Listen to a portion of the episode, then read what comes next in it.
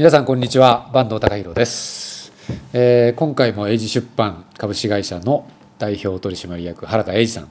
ゲストにお迎えしてお送りします原田さんよろしくお願いしますお願いします。えー前回は英字出版を、えー作るまでの話をはい。お聞きしたんですけど面白くってその話がなくなっちゃったんですけど、えー実際に英字出版をあのどういうふうに作ってきたかっていう話を今回お聞きしたいと思うんですが、はい。えー作る際に「企業創造力」っていう本は結構参考にしたというか、そうですね。二つ参考にした本があって、はい。えーどちらも親の会社時代にはい。プロデュースした本なんですけど、うん。企業創造力はそのいかにね、うん。えー企業の中に、えー想像力が生まれるのか、うんで、まあ教育学の先生なんで、うん。えーか書いた人書いた著者がね、はいまあ、そもそもクリエイティビティ想像力を教えることができるのかっていう、うん。もう教えちゃったら想像力じゃないじゃんみたいなところから問いからスタートしていて、まあ、いろんな企業での想像力が発揮されるうん。その研究をしたところ6つぐらいのその想像力が生まれやすい環境を作ることができる、環境を作るってことですね、うん組織の中でそうですね、んまあ、それは非常に参考にしました。でやっぱり自分自身もね、あのー想像力っていうのは非常に大事だと思ってたんですが、うん。もう一つその、えー起業家の本質」というタイトルで英字出版にも残っているものがあって、うん。これはあのアントレプレナー・オブ・ザ・イヤーも受賞したウィルソン・ハーレルという著者が書いてるんですけど、はい。あのー起業家はリスクを冒さないと。うん。で起業家どはリスクを冒さない。なんか ねなんかえ？みたいな話なんですけど、起業家はリスクが、まあ、認識できたらリスクがリスクでなくなるまで想像力を加え続けるんだと。なるほど、うん。あ自分の中でリスクじゃないっていうふうにそうそう。周りから見えどう見え周りからどうう見えてもだからうん。起業家が綱渡りをしているように見えても、うん。起業家はリスクを排除してるからその一本道を渡ってるようなものなのかもしれないですね。はいはい、うん。でまあ、で同時に、まあ、同時にというかそのリスクが排除できなかった時に、やらない自由を持っているのが起業家であると。っていうそのだから起業家はリスクを冒さないんだっていうのが非常に僕はなんかあのあ言えてみようというかほでやっぱリスクにリスリスクに想像力を加え続けるっていうのども大好きだしうんでそしてまたその想像力っていうのは、えっそと、想像力リスクに想像力っていうのはイマジネーションの方ですね。イマジネーションであり、まあ、クリエイティビティでもいいのかもしれないんですけど、今僕はまあイマジネーションというふうには理解してますけど、そのそのリスクを解決する方法としてはそれがクリエイティビティに昇華することもあるのかなと思うんで、まあそのどどちらにとっても構わないかなとは思うんですけど、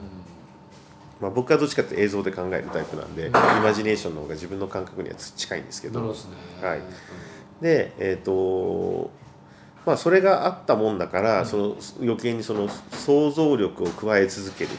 ってはい言った時に、この想像力は人からも借りられるんですよ。うん。自分だけじゃなくて。ええ。でこの企業想像力でき想像力のクリエイティビティの本質を言い当ててるのが、結局ね入社して数年経つとやっぱ組織のこととかよく分かってくるんで組織の中で大きなクリエイティビティが発揮される時に実は誰がどのような想像力を発揮するか分からないっうんていうことが分かってきた。要するに、まあ予測もできないし予測できない、まあ、うん。意図的にも意図的にも起こせないし、えー予測もできない、うん。ただその起こった時にはそのパワーは絶大であると。まあ起こらないかもしれないけれども。起こらないかも。だから起こる高めるための環境は作れるけれども、誰がどんなことでうん。お起こすかは分からないし 起こるかどうかも分からないというものだという。まあ、だからあれですよね本の中にもあの、まあ、結局この、ね、努力したほどうん。現実に報われないかもしれないけれどもみたいなことが書いてあって、そうですね。面白いなと思って。なので、まあ、自分の中では環境を高め、うん。でそしてみんなの想像力を、えー自分たちが立ち向かうリスクに対してはい。加え続ける、うん。そしてリスクが排除できなかった時には僕らはやらない自由を持っているということが非常になんかあの自分の経営観でありなるそうですね。組み合わさってるわけです組み合わさってあまあ英字出版がそういう会社であったらいいなと思います。うん。で前回も出てきたんですけど、うん。えー社員が、えー幸せであってほしい、うん、みたいなところは結構すごく大事だと。そうですね。あのーなんか無理してやってほしくないやらない自由を持っているっていうことにも通じるのかもしれないし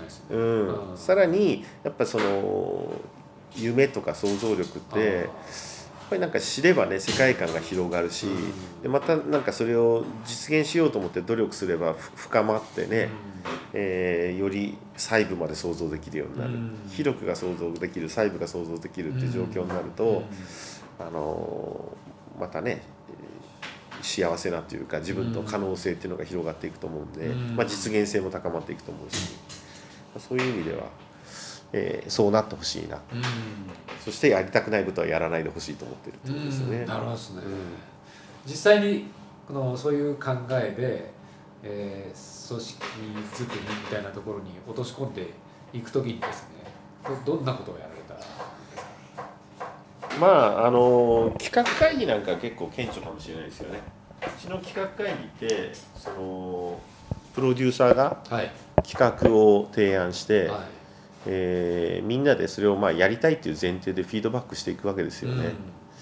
で全員から拍手が起こると企画が決まるということで。あでまず著者の情熱を受け取ったプロデューサーあが、うん。みんなにこの企画をやりたいと思うんだけどどうだろうかみたいな形で提案するということなんですね。うん。まあ、やりたいことありきであるっていう、なるほど、でもやりたいからといってそのプロデューサーが押し通せるわけじゃないんですよね。まあ、すぐやりたいからいいですよってことじゃなくてなんでやりたいのとかその著者は何をしようとしていてっていうやっぱみんなも納得する時間だったりみんなのアイデアをそこに提案するっていうかフィードバックする時間だったうん。り、まあ、そういうなんか間合いが必要で。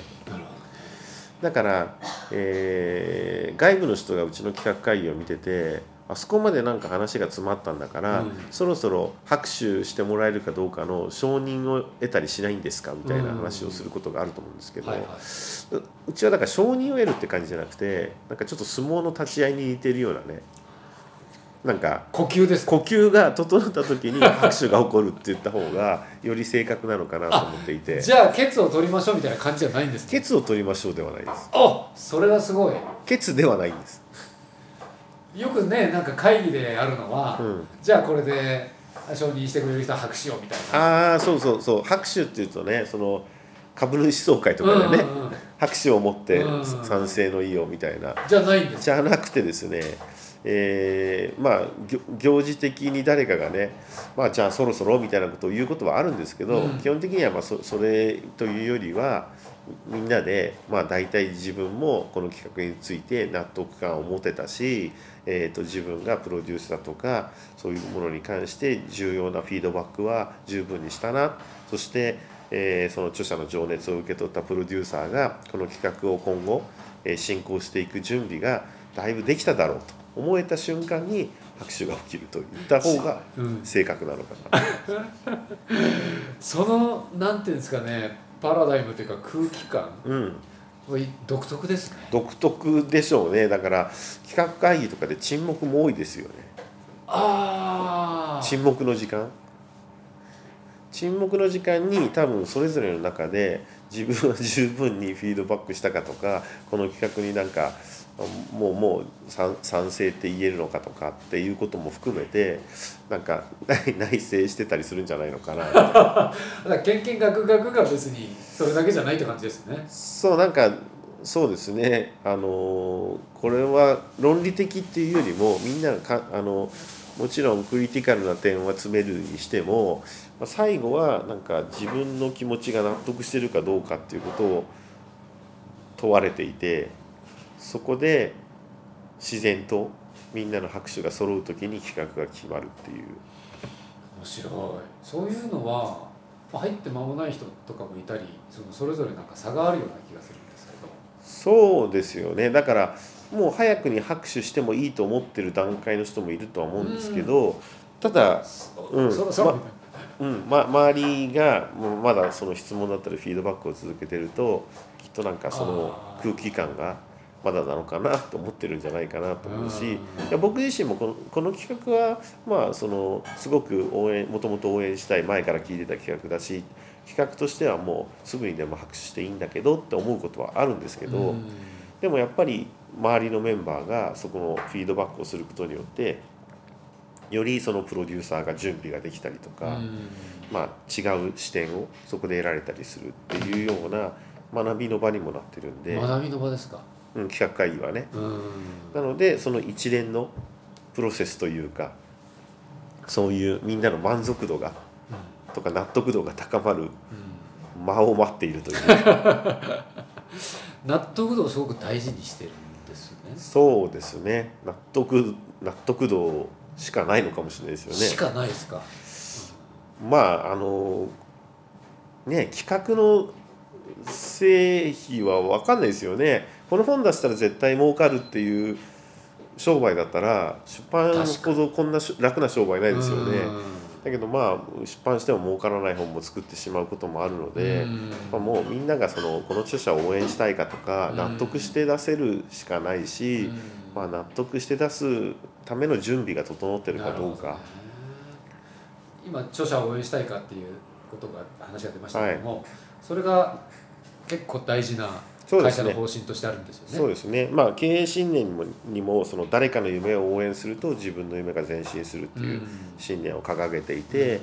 でまあ著者を応援する出版社になりたいっていうのが一番大きいかなと思うんですよね。なんかね本が売れるかどうかっていうそういうその単純なことじゃなくて、そうですね。本はその著者を応援する道具としての本もありますけれども、うん。えーまあなんだろう。売れるって言ってるのも今のマーケットで売れるのか、未来も含めてね、うん。売れるのか、なんかその単純に現在マーケットだけ見ては商売できないような気もするしね、うん。うんそこはだから僕らどっちかっていうとその著者がこれからどうなりたいとか、えーまあ、単行本というあとメディアがやっぱ歴史の中に残していくようなものだと思ってるので、まあ、未来にも読者がいるかとか、うん。うんまあ、そういう観点で応援できたらなとは思ってますけどね。もう基本的には絶版にはしないという。基本的にはしたくないですよね。ただまあこれも一義じゃなくて著者を応援するために、まああの単行本がいいという形で出して、はい。それによって、まあ、情報として古くなれば、まあ、改訂するなり絶版にするなりっていうことが起こりうることは、うん。まあ、あのしょうがないかなと思ってますけああそうどかそうか。こう応援っていうところそういうテーマにそこもうそこがないというか役目を果たしたよねみたいな。役割を終える本っていうのはありうるとは思いますけどできれば絶版にしない本を作りたいというのはありますけど。うん。なるほどね、まあ、そういう意味ではその何のためにこの本を出版するのかっていうあのそういう目的からやっぱりユニークというか、まあ、しっかり、そうですね。著者を応援するだし、うん。だからまあ著者を応援したいかしたくないかって話だから、うち別に没企画みたいなのないんですよね。うんまあ、この著者を応援したくないっていう、まあ、拒否権みたいなものがあるとすれば、それは社社長にはである僕にはあるとは言ってるんですけど、うん基本的にそれが発動されることはなくて、うんまあ、みんなでフィードバックをして、でその企画してたプロデューサーがやっぱりちょっと違うかな、うん。単行本で応援する形じゃなかったりとか、うん。この著者の言ってることっていうのがうん。自分たちにはまだしっくりこないってなると、うん。まあ、そのプロデューサーが諦めた時がその企画がなくなる時であって企画会議でこの企画は没企画ですと決めることはないんですね。う。なるほどね、そうプロデューサーの判断に委ねられる。そうですね。そういう意味ではなんかセルフマネージメントに近いうん。フィールでいうね、ものを支援するアドバイスシステムだったりフィードバックシステムみたいな形になっているのが企画会議であって、さっきのやめる自由があるっていうところにもつな、つなそうですね。まあそのそれに納得自分自身が出した提案であってもやっぱりリスクが排除できなかった時にはそのリスクがねうん。他のメンバーから提示されることもあってそれに気づけることもあるわけじゃないですか。そうですねでその時に気づいたリスクをさらに想像力みんなの想像力を加えても排除できなかった時には僕らはみんな辞める自由を持っているとも言える。なるほどですね。はい。いかに本にするかじゃなくて、うん。その著者を応援したいという気持ちがあって、うん。その自分たちの応援の仕方がこの著者を応援する方法は、えーコンテンツを単行本にして世の中に出した方が応援することにつながると思えた時にやそうろうとですねだからうちはあんまりその著者にこういうターゲットに対してのメッセージにした方がもっと幅広い読者層になりますよみたいなことはほぼほぼ言わないですよ。なるほどね。うん。編集のスタンスがちょっと。そうそうもっとたくさんに売れますよっていうことは重要ではなくて、はうん。まあ、絞れば絞るほどどっちかというと一人の読者を想像してくださいと。うんそのあなたが届けたい一人の